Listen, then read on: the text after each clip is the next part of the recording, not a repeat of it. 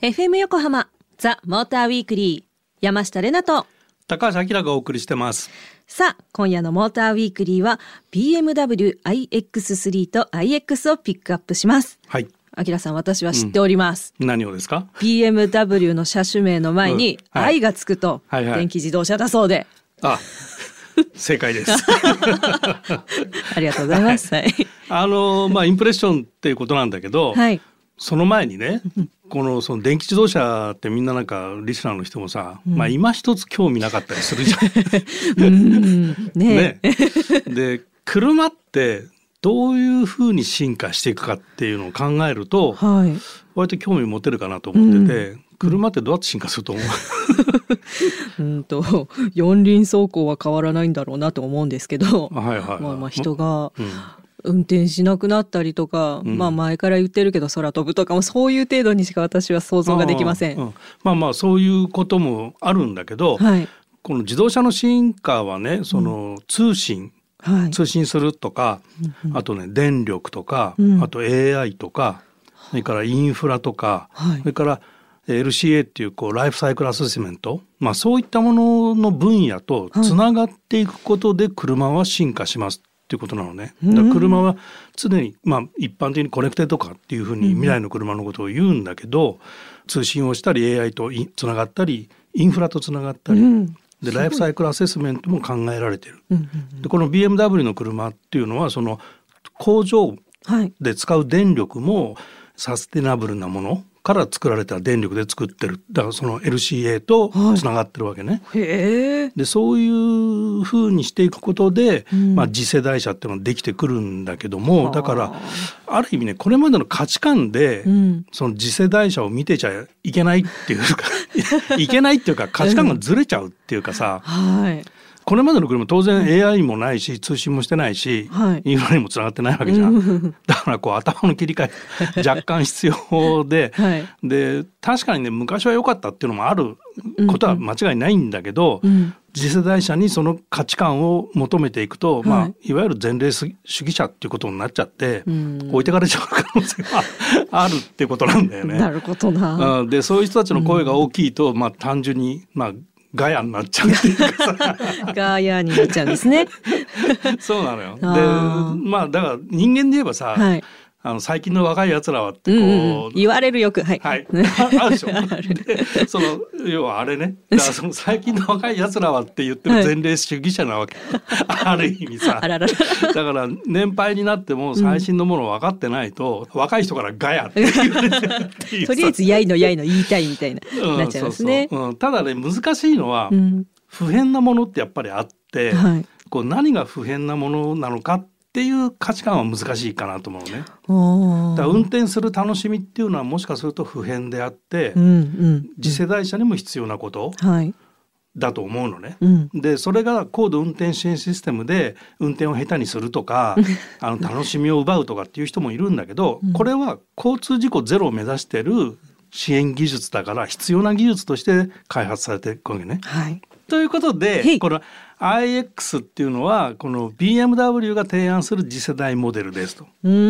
で i がサブブランド i っていうのがサブブランドの名称サでブブランドはいまあこれ結構古くて2007年にはもう BMW って i っていうブランド出してるのえね。ー、早っ。早いのよで国内には i3 っていうのは2014年に発売されててもう8年も前か。そう本当ですうね。ん、そうなのよ。で最近は i4 っていうのが出てきて、はい。まあ、あと i8 っていうのもあったかな。まあ、レンジエクステンダーの部分もあったんだけど、はいまあ、電気がメインでってことだよね。でこの BMW としては2030年までにはいグローバルで、えーバッテリー EV の販売を50%にするっていう目標を立てて今やっていて、まあ、それが世に出始めていますよって感じかな。三十年ってもうちょっとですもうもんね。8年、ねでえ販売の50%が電気自動車になると。うわあ。でもこれボルボなんかははい。2030年100%あれ？する あれあれ？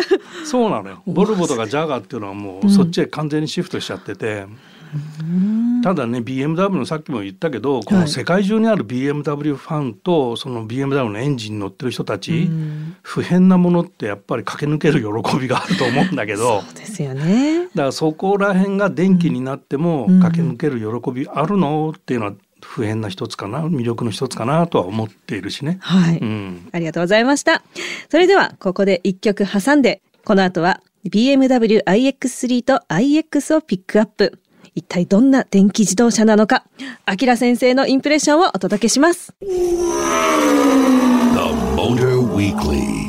FM 横浜ザ・モーターウィークリー山下れなと高橋明がお送りしてます。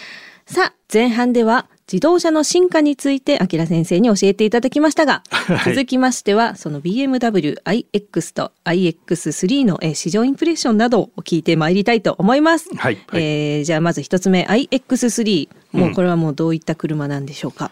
うん、その前半で言ってたね、はい、車の価値が変わってきてますよ、多分多くの人がもう経験してんだけど、うんうん、自分のスマホで目的地検索してああこうやってルートで行くんだみたいなのを経験してるじゃない？でも車に乗るとそのデータをもう一回車のナビに入力し直さなきゃいけないみたいな、はい、めんどくせえなみたいなのがあったりするじゃない？ありますね。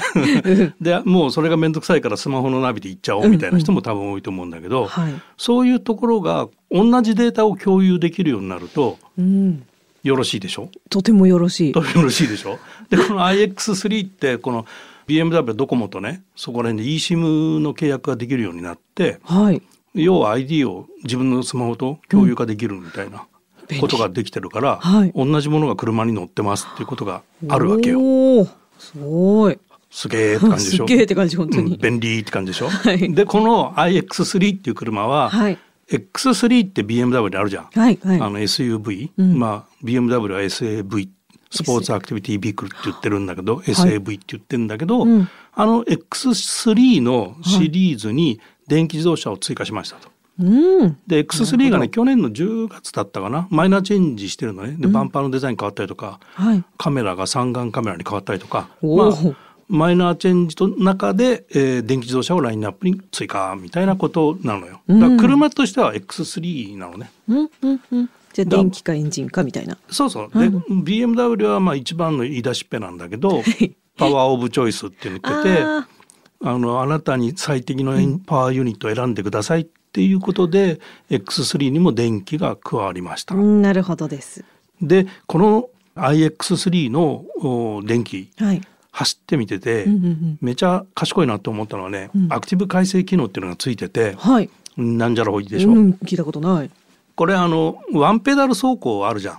電気自動車の、はい、アクセル離すと強い減速 G がかかって、うん。はい、まあ、停止寸前まで行きますみたいなのあるじゃない、うんうんうん、あれっていつでもそうじゃん。いいつでもそうそう。だからあの気抜けないじゃん。確かに。ね、はい、でこのアクティブ改正制御っていうのがあの前の車との車間距離を見てるのよ。どういうこと？あの車間距離が詰まってない状況でアクセルペダルをふっと抜いた時に、強い減速 G は出ないの。うわ若干弱く減速が出るぐらいで で前の車がブレーキをかけて、はい、車間距離が詰まってきたなと思ってパッとアクセル離すと強い減速 G が自動的にかかってくる。素晴らしい。そうなの。でこれ別に ACC じゃなくてね。はいワンペダル走行を選ぶと自動的にそれが働くんで、うん、えー、そうな。ある種自動運転みたいな感じしますね。そうそうそうすごく便利でこれ電気自動車の、うん、まあ各メーカーデフォルトになっていくんじゃないのかな。そういう制御が入ってた。へえストレスなく運転できそうでいいな、うん、素晴らしいですね。そうなのはい、はい、ありがとうございます。じゃあ続きまして、うん、え iX iX シリーズはこの BMW が考える新しいラグジュアリーの提案という意味を持つサブブランド。ということですが、はい。はい、えこちらどのような車なんでしょうか？えラグジュアリーの提案をしてましてですね。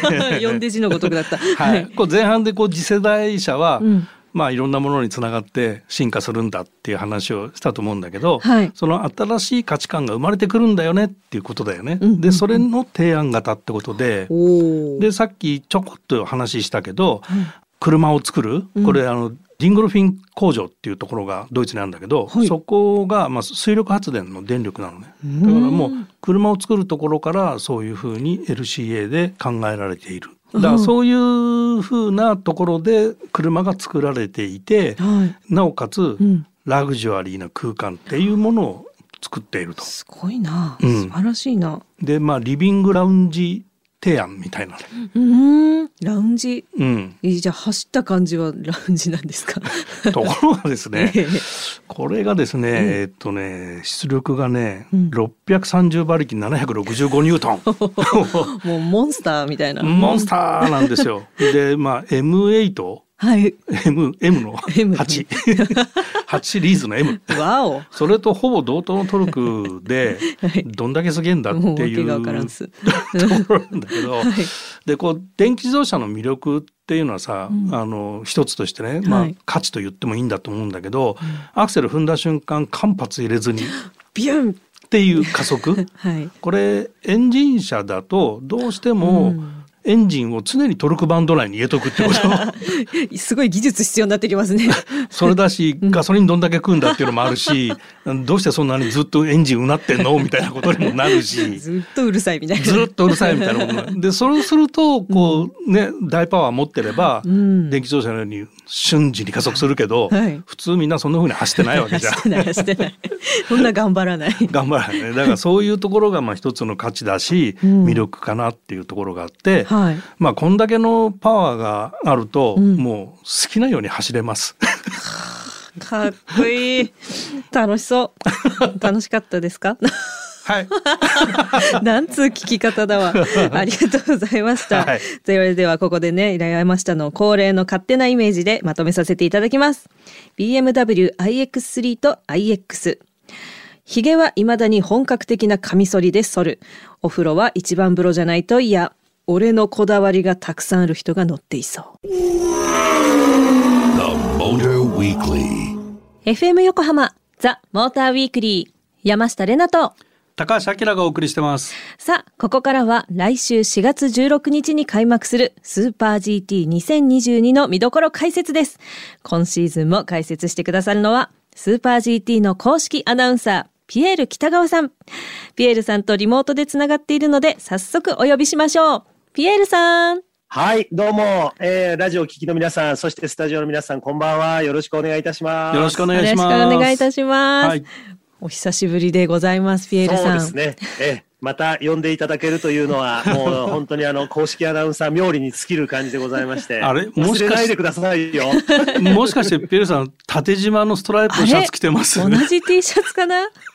あ、そうですかね。えー、ちょっと遠くからだとそう見えるかもしれませんけど、申し訳ないんですが、ちょっと横縞が入っておりましてですね。そうですか。三人揃ったわけじゃないんだ。いやー、残念ながら、ちょっと私はシンクロしてないですね。えー別にアキラさんと私もシンクロしたわけじゃないですよね。まあまあ、どうでもいい話どうでもいい話ではい。えーこの今シーズンもよろしくお願いいたしよろしくお願ます。いしますはい、よろしくお願いします。はい。では、それをいよいよ開幕ということで、今シーズンのスーパー GT 第一戦、岡山の見どころなどなど、たっぷり教えていただきたいと思います。お願いします。はい、そうですね。えーもういよいよですね、また今年も熱いレースのシリーズ、戦いがやってこようとしております。えー4月からですね、えーまた今シーズンも全国各地のサーキットを転戦する、まあ、国内のツーリングカーレースの中ではトップになります、スーパー GT。まず4月、岡山国際サーキットから幕開けになりますね。はい。あの注目してるマシンなんですけど、あの個人的にはですね、まあ皆さんそうだと思うんだけど、はいはいあの日産の Z が初見山ですよね。そうですね。まあ、アキラさんなら多分お分かりだと思うんですけど、結構 Z ってコンパクトな車なんですよね。うん、そうですね。ええはい。なので、あの、スープラが GT500 に来た時に、わ、ずいぶんちっちゃい車が、こう、レーシングカーになると、いろいろ有利な点がいっぱいあるんだなっていうのがあったように、うん今年の Z は、やっぱり去年までの GTR と違って、空力とかね、自由度が高くレーシングカー作りができるので、うんテストから性能が発揮されてますね。早いです。なるほど。ちうんょっと期待しちゃいますね。はい。かなり期待ですね。あとドライバーなんですけども気になるのがあのジュリアノが500デビューかなっていうところとあとええコンビが随分入れ替わったんでなんかそそうですね。の辺はいかがなんですかね？はい。僕らの昭和の世代だと F1 で、ジャン・アレジさんってね、えーとても活躍されたあの息子さんって聞くと、やっぱり、お、ジュリアーノ応援しちゃおうかなっていう方多いと思うんですけど、初めての GT500、しかも彼、フォーミュラの方でも今年トップカテゴリーに来るので、うんうん。まあ、そういう意味では、あかなり試される1年になるのかなと思いますが、うんまあ、変な話なんですけど、うん。屋根付きの車って彼、去年が初めて乗ってるんですよ、GT300 で。で、そこからもういきなり GT500 の今度は、うんえーハイパフォーマンスな車に変わるので、ちょっと今まだテストの時は勉強中って感じでしたよね。ああ、そうでしたか。うん。はい。ただ、まあ彼のことですから、まああの、去年も日本ですぐこう馴染んだように、まあ500のマシンもテストをしっかりして、そして合わせてくるとは思うので、シーズン序盤からね、いい形で優勝争いを去年チャンピオンの坪井選手と組むので、うんうんえー期待はしたいなと思いますけど、うんあと、やっぱりあの、その注目の Z に乗る、えー若手チームの3号車になるんですけれども、はい。この千代勝正選手、で、そこに今度は高星、えー光則選手という選手が入ってまいりまして、まあ、彼らがですね、まあ、えーテストから、まあ、タイヤもそうなんですけれども、非常にパフォーマンスが高いんですよね。うん特にウェットタイヤで行われた富士のテストなんかでもトップタイムをね、えー出したりとか、まあすごくこう、今年はやってやるぞっていうようなことを、この Z をきっかけに何かこう、生まれてきそうな感じが、予感がするので、うんうんまあこのちょっと3号車は Z の中でも若手2人は期待したいところですよね。なるほど。はい。はい。それと300ですね、もう一つ注目は。こちらはどうですか、300ですか？またもう今シーズン頭を悩ませてしまう僕なんですけど、はい。えーとにかくテストのじゃあ総括というか結果から言うと、ええ開幕戦どこが来るのかさっぱりわかりません。ただ一つ言えるのは、新型車両はいが今年注目の車両として、えー GR86 という車が出てくるんですけれども、それが GT300 という日本の規定で作られてるんですね。で、実はベースになっているのは、去年まで活躍していたスープラ。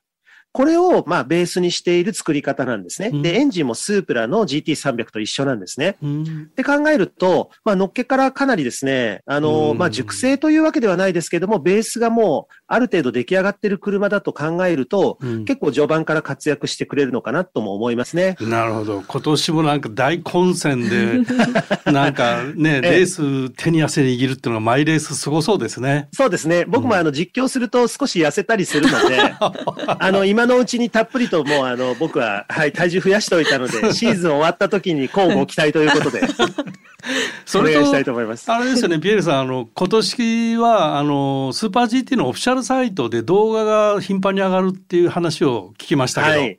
ありがとうございます。そうなんです。いろいろとですね、皆さんに発信のスタイルっていうのを、やっぱりもっともっとお身近に感じていただけるようにですね、うんまあ今ほとんどの皆さんが多分スマートフォンをお持ちですし、うんまあ、タブレットなんかも活用されているので、えー YouTube なんかをこうベースにして、あの、いろいろと短いえーコンテンツ、ダイジェストも、それからインタビューも、いろいろな魅力をですね、どんどん発信していこうということで、えースーパー GT、えービデオオンラインという新しいサイトを立ち上げました。うんうん。で、ここで、まあ、このラジオを聞いて皆さんに今回のレースはこういうところが見どころみたいなのを、まあ、映像も使って、うん。えー事前に、えーそちらもですね、えーお送りしたりとか、うん。あるいはやっぱり現地で注目のドライバーですよね。えーそれから監督、えーあるいはタイヤのエンジニアの方とか、そういった方々の生の声も、えー聞いて、それを、まあ、どんどんとアップしていこう。で、レースが終わったら、まあ、かっこいいシーンをですね、集めて、そしてダイジェストも流していこうということで、だいたい1回のレースにつき、どうでしょうね、えー多い時には40本近く、え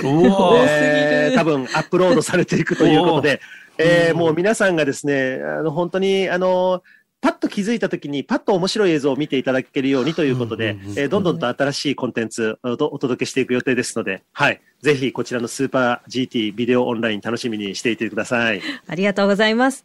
皆さんぜひスーパー GT ビデオオンラインチェックしてみてください。第一戦岡山は来週4月16日土曜日、17日日曜日の開催です。皆さん一緒に応援しましょう。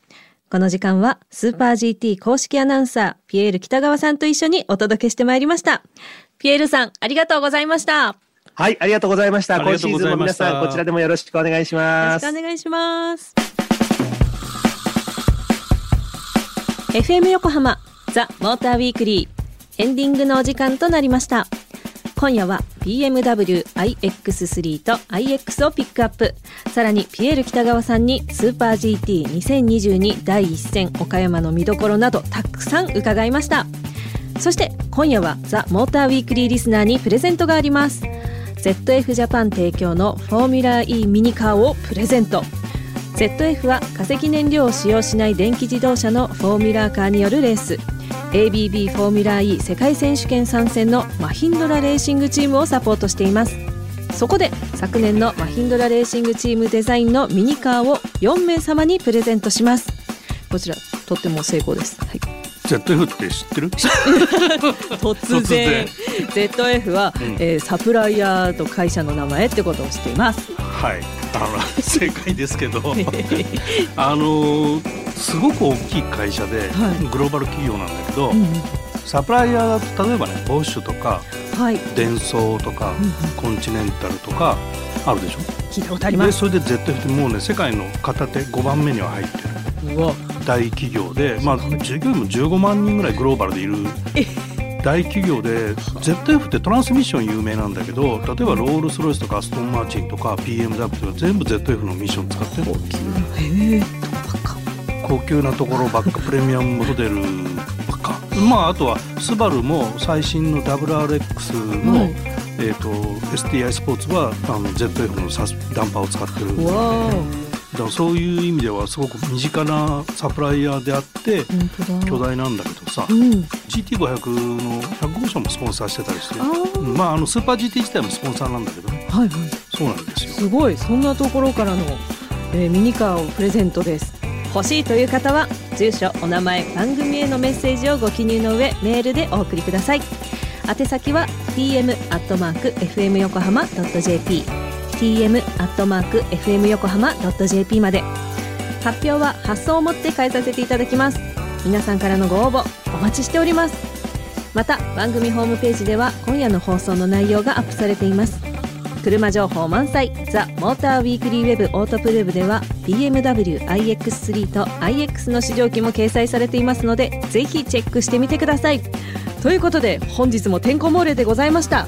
ここまでのお相手は山下れなとモータージャーナリストの高橋明でした。また来週